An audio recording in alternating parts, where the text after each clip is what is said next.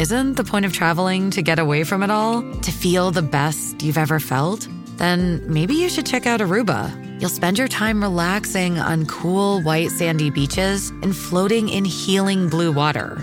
You'll meet locals brimming with gratitude for an island that redefines what a paradise can be. When your trip comes to an end, you won't need another vacation because you just had the vacation.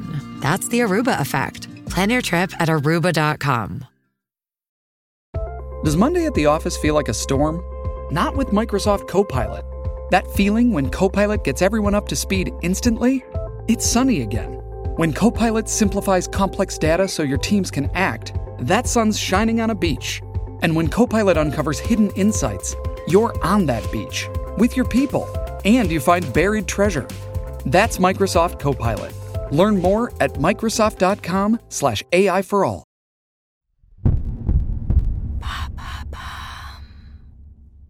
Quelles sont les habitudes des Français en vacances? Merci d'avoir posé la question. Selon un sondage IFOP réalisé pour l'été 2022, seulement 55% des Français envisagent de partir en vacances. C'est l'occasion de se déconnecter du monde extérieur et de sortir de son quotidien. Chaque année, les vacanciers retrouvent quelques-unes de leurs habitudes. Où les Français partent-ils en vacances?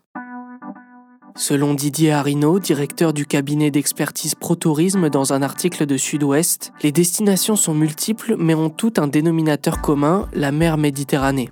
L'Espagne, l'Italie, la Grèce, le Portugal, puis les pays du Maghreb, et notamment le Maroc et la Tunisie, qui connaissent une reprise assez forte post-pandémie. Cependant, la destination privilégiée des Français en été reste la France. En effet, selon une étude Ipsos, un Français sur deux part en vacances sur son propre territoire. Selon Didier Harino, les régions les plus prisées sont bien connues. Les deux destinations phares choisies par les Français cette année dans le pays, ce sont l'Occitanie et la Nouvelle-Aquitaine. Ensuite, ce sont la Provence-Alpes-Côte d'Azur et la Bretagne. Enfin, d'après une étude réalisée par l'INSEE, les Français décident de partir en majorité au bord de mer pour l'été, et ce, depuis plus de 40 ans. Quels sont les loisirs des Français en vacances? Sans grande surprise, la principale chose que font les Français en vacances, c'est se reposer. C'est d'ailleurs la bonne occasion de dévorer un bon livre. En effet, selon une étude du Centre national du livre, 90% de la population profite de leurs vacances pour lire. Ensuite, les Français sont nombreux à placer l'environnement et la culture au centre de leur voyage. En effet, une personne sur sept décide de visiter des sites naturels, ainsi que de profiter de la plage et de la mer selon l'Observatoire Société et Consommation.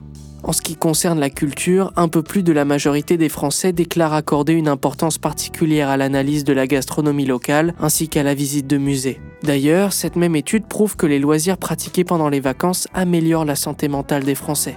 Ils génèrent des états émotionnels positifs, du plaisir bien sûr, mais aussi le sentiment d'autonomie, d'expression de soi, ainsi que le ressenti de l'état de flot, un état émotionnel caractérisé par un fort niveau de concentration et d'absorption, donnant un sentiment de maîtrise de la situation.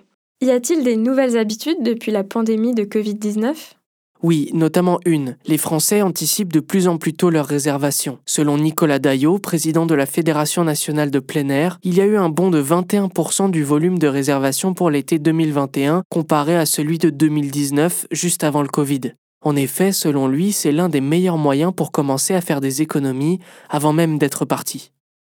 Voilà quelles sont les habitudes des Français pendant les vacances d'été. Maintenant, vous savez, un épisode écrit et réalisé par Samuel Lambrouzo. Ce podcast est disponible sur toutes les plateformes audio. N'hésitez pas à répondre au sondage du jour sur Spotify. Et si cet épisode vous a plu, vous pouvez également laisser des commentaires ou des étoiles sur vos applis de podcast préférés.